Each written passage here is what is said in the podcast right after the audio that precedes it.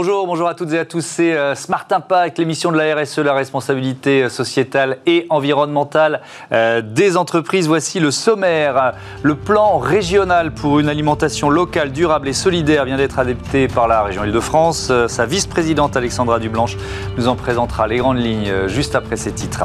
Faut-il ressortir des placards? Une écotaxe poids lourd abandonnée en 2014 après la grogne des bonnets rouges. Elle réapparaît dans la loi climat et résilience retour est aussi réclamé par un groupe d'élus du département de l'Essonne. Son président, François Durovray, en débattra avec Pauline Martin, qui est déléguée euh, Île-de-France de la Fédération nationale euh, du transport routier. Et puis euh, dans Smart Ideas, c'est un supermarché où tout est gratuit que je vous propose de découvrir, ou quand la société Smigval Market réinvente le troc et développe l'économie solidaire. Voilà pour les titres, c'est Smart Impact et c'est tout de suite.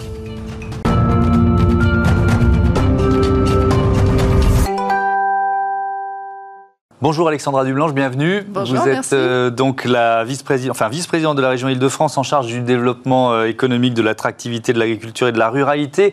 Et la région mobilise 1 milliard d'euros d'ici 2030 euh, pour ce plan régional d'alimentation. c'est quoi le premier mot qui vous vient en tête? Relocalisation, votre objectif c'est de relocaliser l'alimentation francilienne? De relocaliser l'assiette des Franciens. Effectivement, on oublie souvent que la région Île-de-France est une grande région agricole. Il y a à peu près la moitié de la surface euh, de la région qui est agricole. Et donc, on a d'un côté 5000 exploitants agricoles qui cultivent nos terres, et de l'autre, on a 12 millions de Franciliens qui doivent manger trois fois par jour. Et donc, on essaye de se faire rencontrer ces demandes, puisque on a des consommateurs qui veulent beaucoup plus de local et encore plus avec la crise qu'on traverse. On a vu un retour au circuit court, mhm. au manger local, avec une, aussi des produits à plus faible impact carbone. Et de l'autre, on a des agriculteurs qui ont besoin de se diversifier, puisque à la base, on est quand même une terre céréalière, l'île de France. Et donc, comment on fait se rencontrer l'offre et la demande? Et donc, la région essaye d'organiser cette rencontre. Hum, alors on va rentrer dans le détail, quelques chiffres. Euh, vous avez dit 12 millions d'habitants, 5000 agriculteurs, 27 millions de repas distribués chaque année euh, aux lycéens. On va commencer par ce focus sur les lycéens. Euh, vous souhaitez qu'ils mangent de plus en plus local, on l'a compris, de plus en plus bio aussi oui. Alors on s'est fixé un objectif avec Valérie Pécresse, c'est d'ici 2024 100% des lycées franciliens approvisionnés en produits locaux, mhm. dont 50% de bio. Donc ça demande énormément d'efforts. C'est pas si simple que ça. Il y a des marchés publics à organiser. Il faut créer aussi des plateformes de transformation, puisqu'un produit qui arrive d'un agriculteur, il n'arrive pas de la même façon que euh, d'un intermédiaire. Donc il faut le transformer, il faut le préparer, il faut le conditionner sur le format, euh, voilà, ou bien le transformer directement dans les cantines. Donc, ça, vous créez des plateformes d'approvisionnement et de transformation, c'est ça Tout à fait. Par exemple, on vient de financer en Seine-et-Marne une plateforme de transformation. On y a mis 4 millions du côté de la région. On le fait avec le département mhm. pour approvisionner tous les lycées seine-et-marnais et les collèges ainsi que le Val-de-Marne et la Seine-Saint-Denis, donc l'Est parisien. Et donc là, on a l'objectif de faire la même chose à l'Ouest et de financer ces initiatives comme ça. Donc ça va transformer les produits des agriculteurs locaux pour ensuite les euh, diriger vers les lycées. Mais ça veut dire, vous avez un peu répondu à la question en parlant de l'industrie, enfin de, l'agriculture céréalière qui, est, euh, qui est évidemment très présente en Ile-de-France, mais ça veut dire que ça peut venir de très loin aujourd'hui, ce que, ce que les aliments que mangent les, les lycéens. Oui, et c'est pour ça qu'il faut se méfier du bio, parce que nous, on ne veut pas du bio qui vient de l'autre bout du monde. Mm. Euh, donc la priorité, comme vous l'avez compris, c'est d'abord du local et ensuite, effectivement, dont 50% de bio. Pour, euh, et il y a aussi quelque chose qui est très important pour nous, c'est que ça soit accessible à tous. Il ne faut pas que ce bio, ce local, soit accessible à une élite qui en aurait les moyens. Donc, par exemple, dans les lycées, évidemment qu'on finance euh, une augmentation par repas euh, du coup euh, financé par la région pour que les lycées puissent proposer mais ça coûtera quand même un peu plus cher. Bah, ça coûte, non, ça coûte plus cher pour euh, le, Oui, mais pour proposer un produit bio, ça coûte bah, plus cher. Nous, on finance, on finance cela via la région. Mhm. Et puis après, on a une importance aussi dans notre plan régional alimentation, que ça soit accessible à tous. Typiquement, pendant la crise, on avait des agriculteurs qui avaient des surplus euh, parce que les restaurants étaient fermés, les marchés étaient fermés. Et de l'autre côté, on a des associations alimentaires, euh, Resto du Cœur, Croix-Rouge, etc., qui ont des besoins exponentiels. Et donc, on a attribué un million d'euros à ces associations humanitaires pour qu'elles achètent local, pour que vraiment tout le monde, même les plus démunis, puissent accéder à ces produits locaux. Mmh. Alors, vous, vous parmi les, les, promesses, les garanties, vous dites un site de production agricole à 20 minutes du domicile. Tout à fait. Donc ça, c'est la promesse. Et puis, alors, il y a la mise en œuvre. Comment vous y arrivez? C'est alors effectivement, on s'est fixé l'objectif d'une Île-de-France comestible. Mhm. On- donc euh, 20 minutes à pied en transport, ça peut être des fermes urbaines, du maraîchage, des jardins partagés. Enfin, Mhm. c'est très varié.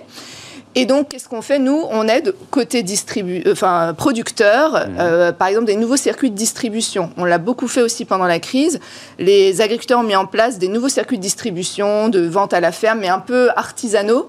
Et donc là, ils veulent le pérenniser. Donc, euh, on avait prévu un million d'euros d'ailleurs pour financer cela. Finalement, ça a été 3 millions d'euros, ce qui avait une demande énorme. Donc, on aide côté producteur à pérenniser ces circuits courts de distribution. Et après, on agit côté consommateur en valorisant les produits locaux. Donc, on a créé une marque produit en Ile-de-France et on crée des filières qui sont encore trop peu connues. Mhm. Bovin d'Île-de-France, agneau d'Île-de-France, le pain francilien, euh, qui soit de A à Z francilien.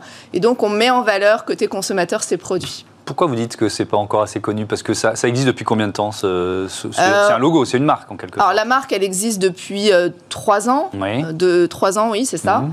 Et, euh, et donc voilà, maintenant on veut la faire grandir. Donc dans le plan régional alimentation, on se fixe des objectifs d'augmentation d'adhérents à la marque. Il faut aussi unifier parce qu'il y a beaucoup de petites marques.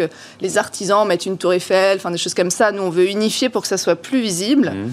Et donc euh, on veut faire croître euh, cette marque. Et par exemple, il y a du quinoa francilien. Est-ce que les gens le savent? Je ne suis pas sûre.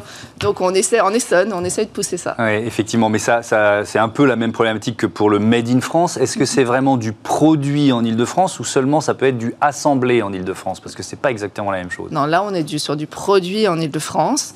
Euh, on a du lait francilien. En fait, donc, l'Île-de-France, c'est une terre céréalière, mais on aide beaucoup nos agriculteurs depuis maintenant 5 ans avec Valérie Pécresse à se diversifier pour Mhm. répondre à la demande des consommateurs. Ils veulent des- des- évidemment des fruits, des légumes, donc du maraîchage, euh, de l'élevage, euh, du lait, etc.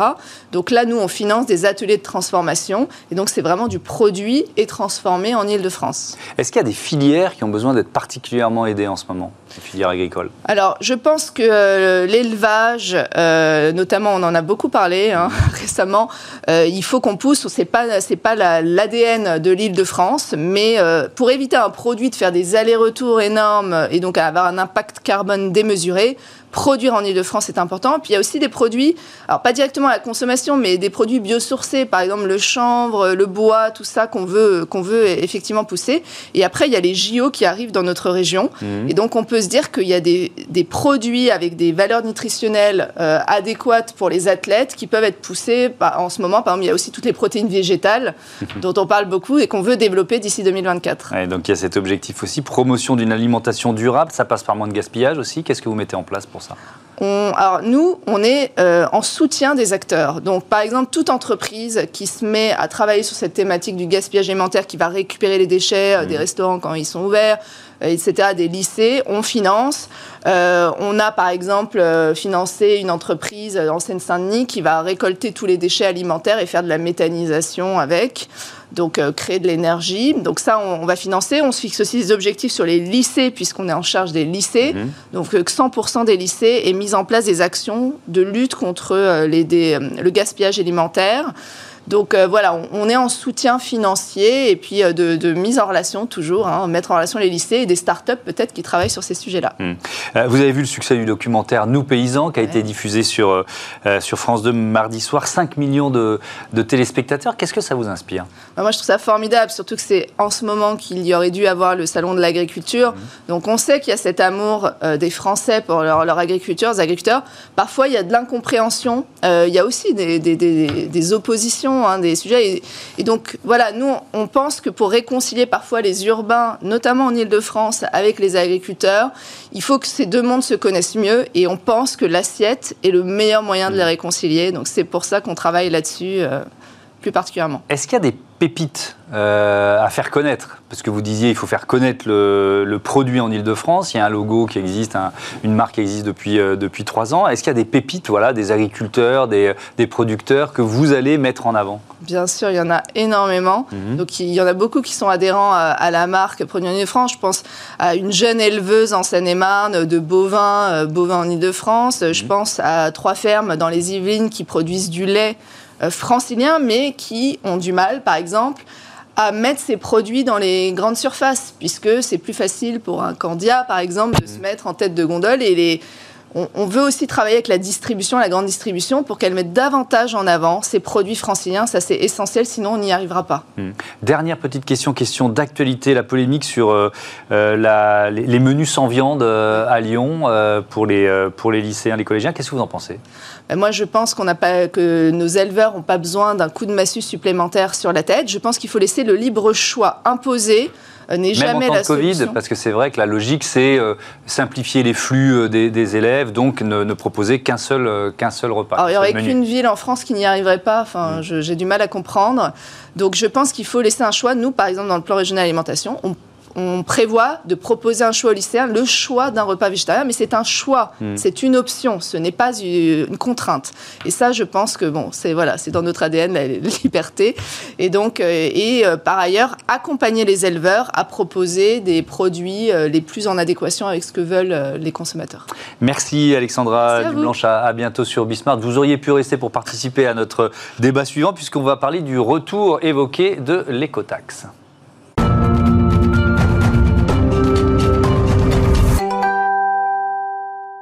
L'écotaxe sur les euh, poids lourds, elle avait déclenché la colère des bonnets rouges en 2013 après, avant d'être euh, abandonnée euh, après plusieurs mois de manifestations. Elle refait surface dans la loi climat et résilience et dans un projet porté par plusieurs élus de l'Essonne, dont son président François Durovray, qui est membre du parti LR Les Républicains et qui est avec nous en visioconférence. Bonjour Monsieur Durovray, bienvenue. Est-ce que vous m'entendez bien?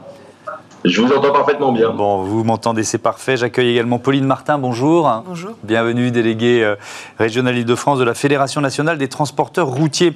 Euh, François Durovray, cette, euh, cette idée, cette proposition de, revenir à, une écotaxe en, en, en Île-de-France et une écotaxe poids lourd, elle fait partie d'un projet global. Pourquoi vous, vous le faites ressortir des tiroirs alors qu'on sait ce que ça a provoqué il y a quelques années?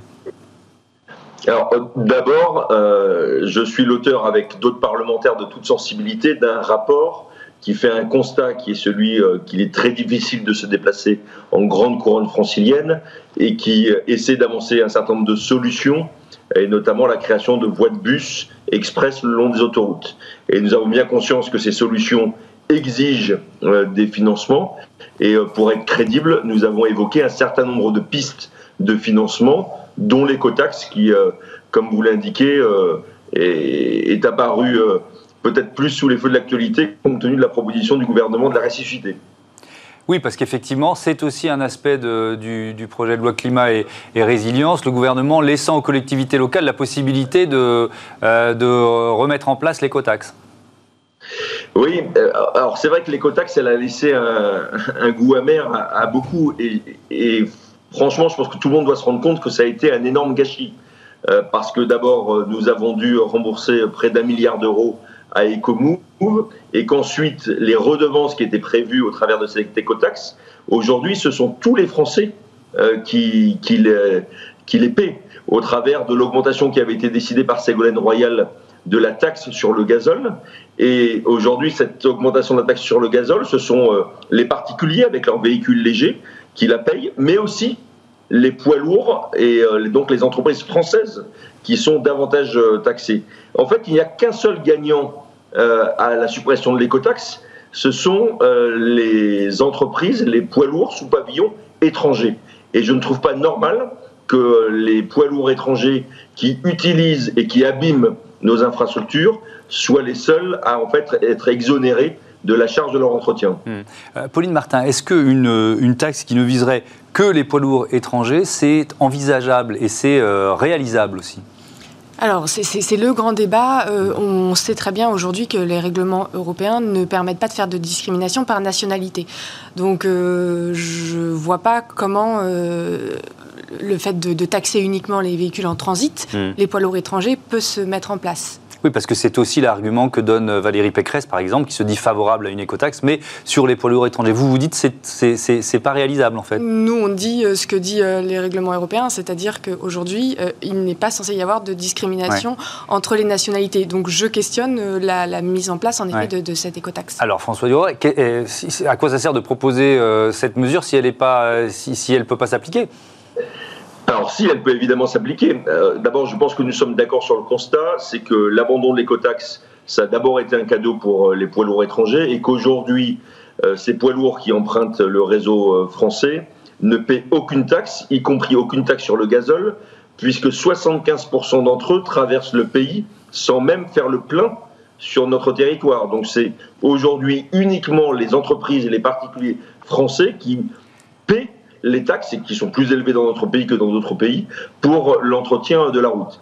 C'est vrai que l'écotaxe ne peut pas exonérer ou, se concentrer, exonérer le pavillon français ou se concentrer sur le pavillon étranger. En revanche, chacun sait que l'écotaxe était payée pour un tiers par les poids lourds étrangers et on pourrait parfaitement imaginer mettre un niveau d'écotaxe suffisamment élevé, affecté à l'entretien du réseau routier et qui soit pour partie compensé pour euh, les poids lourds français par une baisse euh, des taxes qui, euh, qui, se, qui leur sont imposées par ailleurs.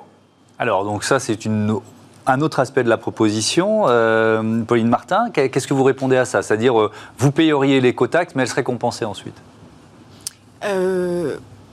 Enfin, quand j'entends quand j'entends le, tout ce système-là, on se pose quand même la question de, l'espèce d'usine à gaz que va être la mise en place d'une écotaxe. Hmm. Et la question qu'il y a derrière, c'est la Enfin, ça, ça va même amener à se poser la question de la rentabilité de cette taxe. Aujourd'hui, nous, ce qu'on constate, c'est qu'il euh, n'y a pas de lien entre euh, la hausse de la fiscalité et euh, le report modal et les émissions de CO2 ça, on le constate puisque les poids lourds sont de plus en plus imposés et sont il y a de plus en plus de transport de marchandises qui se fait par route. Et le deuxième aspect, euh, il est sur le fléchage de cette, de cette taxe. On sait aujourd'hui la difficulté euh, de, flécher. Donc, euh, on se questionne vraiment sur, sur la mise en place et sur le côté usine à gaz de, de, cette, de cette écotaxe. Usine à gaz, et je reprends le fléchage, c'est-à-dire vous n'êtes pas sûr de l'utilisation qui sera faite ensuite ah ben, de, l'argent récolté, c'est ça? Tout à fait. On sait la difficulté aujourd'hui de flécher. Donc, euh, c'est des, énormes questionnements. Mmh. Et sur la pollution, l'argument de la pollution, parce que c'est effectivement l'une des justifications d'une écotaxe, qu'est-ce que vous répondez à, cette, Alors, à cet argument? On répond euh, qu'aujourd'hui, il n'y a pas de lien entre euh, la taxation, le report modal, le report modal donc vers du fret par exemple. Oui, oui. parce que l'objectif, ça serait de rendre le transport routier moins rentable pour qu'il y ait une bascule vers le fret. C'est ça. Et la baisse des émissions de CO2. Il n'y a pas de lien entre ces trois éléments. Mmh. Euh, en 1985, c'était 67% des marchandises qui étaient transportées par la route. Aujourd'hui, c'est 89%. Mmh. les, taxes n'ont jamais été aussi élevées pour les transporteurs. Le, en France, le TRM, c'est 6% des émissions de CO2. Donc on n'est pas du tout les plus gros pollueurs. Et en plus, on a euh, des, plutôt des transporteurs qui sont vertueux, avec un renouvellement des flottes tous les 4 ans. Mhm. Et ce que nous, on demande, c'est euh, qu'on nous accompagne dans cette transition, euh, qu'on ait en face des points d'avitaillement, qu'on ait en face des industriels qui peuvent fournir des camions pour nous, nous accompagner. Voilà sur l'aspect TRM et et émissions de CO2. Oui, 6% des émissions de CO2, nous dit Pauline Martin. Est-ce qu'il faut taxer le transport routier? La question s'adresse à moi, j'imagine. Euh, d'abord, le, rapport que j'ai remis concerne l'amélioration du réseau routier plus que les questions euh, écologiques. Je pense néanmoins que nous partageons sur ces deux sujets, à la fois la nécessité d'avoir des routes en bon état et sécures, et sur l'objectif de réduction euh, des émissions de, CO2, le même objectif avec les fédérations routières. Et pour aller dans le, sens de, la représentante de la fédération, mmh. je, je, partage l'idée d'une part que ces redevances doivent être affectées à la route, c'est-à-dire que ça ne peut pas aller dans le budget général, sinon il ne pourra pas y avoir d'acceptabilité sociale et économique. Et donc il faut trouver on sait un le Faire, ça. On sait le faire, ça, François Durovray. On sait flécher vraiment euh, l'utilisation euh, d'une taxe, de l'argent récolté grâce à une taxe.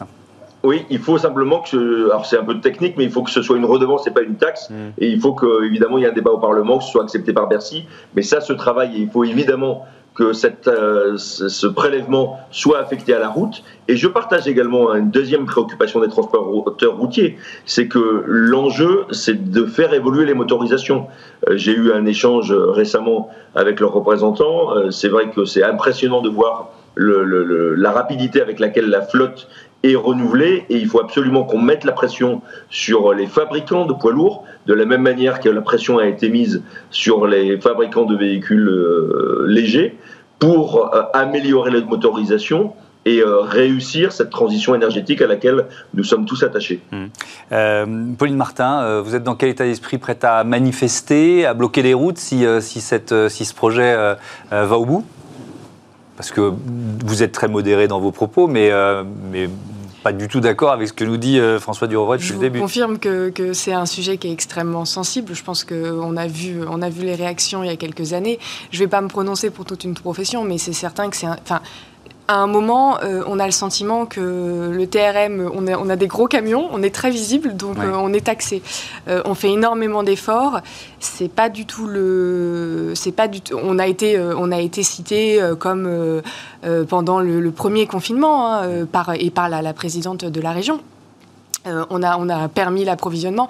On aimerait bien un petit peu de reconnaissance et arrêter d'être surtaxé, d'autant qu'en Ile-de-France, on a en plus euh, des taxes qui sont présentes, qui est la taxe sur la surface de stationnement, qui n'existe pas dans les autres régions. Mhm. Donc une taxe, une taxe, c'est pas possible. Sachant un camion, ça paye combien d'argent de, de, par an au péage en, moyenne? C'est quoi? C'est 10 000 euros? C'est 20 000 euros? Euh Alors, il y a autant de réponses qu'il y a de... Oui, j'imagine, oui. Mais il y a une moyenne.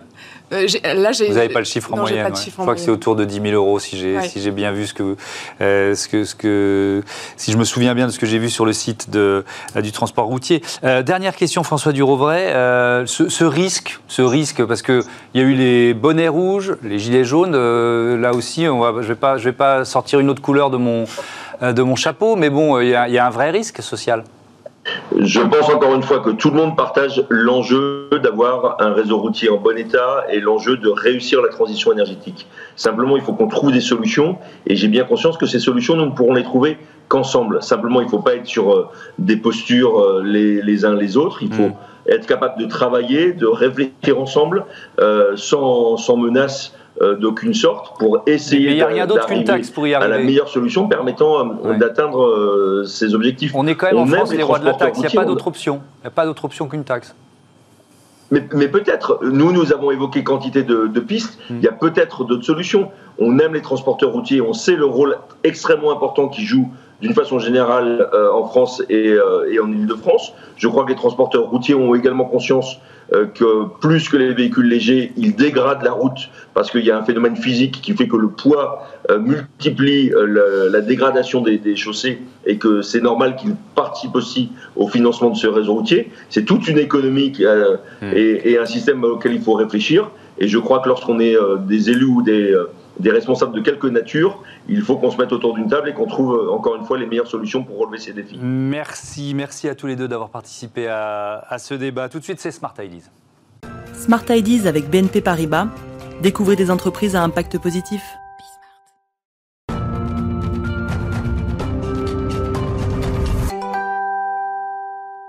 Un supermarché inversé, c'est euh, la bonne idée du jour. Elle est signée Nicolas Senéchaud avec nous en, visioconférence. Bonjour, vous êtes le directeur général des services de euh, Smigval Market.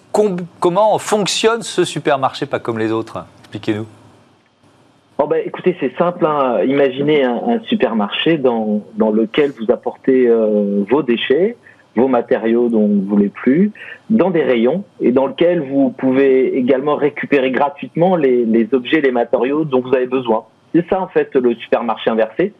un endroit où vous déposez des déchets et où vous récupérez les ressources des autres. Donc tout est gratuit à condition d'arriver les mains pleines, si je vous comprends bien. Oui, c'est un, peu, un peu ça. Et euh, c'est redoutable, hein, puisque à peu près 1000 euh, tonnes par an d'objets de, et de matériaux sont échangés euh, entre les, usagers de, cet équipement. Oui, parce que c'est intéressant, vous employez le terme déchets, alors qu'en fait, on est en plein dans l'économie circulaire, c'est-à-dire que ces objets retrouvent une vie, quoi. Oui, c'est ça. Alors, des déchets, des... alors en fait, les déchets des uns sont les ressources des autres, en fait, c'est ça. et alors, c'est intéressant ce que vous dites parce que c'est exactement le sujet. en fait, quelle image on a de ce qu'on ne souhaitent plus utiliser. Euh, bah pour certains, c'est un déchet, pour d'autres, c'est une ressource. La valeur est très différente. Hmm. Euh, donc, ce, supermarché, il a ouvert il y a un an euh, dans la ville de, de Vert, en, Gironde. Vous allez en ouvrir trois autres dans les prochains mois et années, notamment l'année prochaine à Libourne. Qu'est-ce qu'il aura de plus, ce supermarché à Libourne? Alors, bah, écoutez, on va compléter ce qu'on fait, ce qu'on connaît dans le supermarché classique. Au-delà du supermarché inversé, on va adosser bah, tout un tas d'activités et d'équipements qui sont liés à l'économie circulaire justement et à un mode de vie zéro déchet. Il va y avoir une galerie inversée, une galerie marchande inversée, dans laquelle on pourra venir réparer, fabriquer, apprendre, se former, dans lequel on pourra venir acheter aussi des objets de seconde main. Il y aura aussi euh, un incubateur euh, pour créer de l'activité avec les entrepreneurs euh, du territoire, une épicerie vrac, une maison zéro déchet dans lequel on pourra s'immerger dans un mode de vie zéro déchet, zéro gaspillage, rentrer dans une salle de bain et comprendre comment on peut, en tout cas, avoir un mode de vie différent. Voilà. En fait, on va ajouter un certain nombre d'activités au supermarché inversé qu'on a ouvert à, à Vert. Et, ces idées, elles sont nées d'un de dialogue, de discussion avec, euh, avec les habitants de la région? Oui, alors on, elles sont liées euh, d'un dialogue, de discussion évidemment avec euh, les usagers. Alors c'est des usagers, c'est des citoyens, c'est des consommateurs. Ils ont des casquettes différentes et c'est ça qui est intéressant justement. Et puis aussi, je vous qu'on a aussi beaucoup travaillé avec avec des sociologues, des, des, euh, des, en tout cas des experts euh, de la de la de l'usage pour essayer de comprendre quels étaient les, les, leviers du changement de comportement des usagers pour qu'ils réduisent leur consommation. Mais alors, euh, moi, je vois très bien l'usage qui en est fait par les clients. Mais alors, votre modèle économique, il est où? Parce que si tout est gratuit. Alors, en fait, euh, en fait, cet équipement, il remplace euh, les déchetteries. Vous savez, des déchetteries, c'est des équipements qu'il y a à peu près partout en France. Euh, qui acceptent les déchets, justement, euh, des usagers. Une déchetterie au SMIC c'est à peu près 500 000 euros par an euh, sur notre territoire. Et avec 500 000 euros, 500 000 euros on fait en fait mieux en exploitant ces supermarchés inversés. Sur ces 500 000 euros, vous avez à peu près 70% c'est de la fiscalité locale, et le reste c'est bah, c'est du business, hein, c'est une relation professionnelle. Donc en fait, le modèle économique, c'est bien ça, c'est utiliser ce que coûte une déchetterie aujourd'hui pour euh, euh, exploiter un supermarché inversé, c'est le remplacer par un équipement qui est plus efficace. Parce que je répète, ça donne, ça, ça permet de réduire très fortement les, déchets sur le territoire et de rendre un service aux habitants. Merci beaucoup et bravo. Merci Nicolas Sénéchaud. Bon vent à, vos supermarchés euh, inversés. Bon vent à Smicval Market. Voilà, c'est la fin de cette euh, émission. On se retrouve 7 euh, jours sur 7 et 24 heures sur 24 sur bismart.fr ou alors sur les box. C'est 9h midi, 20h30. Salut à tous.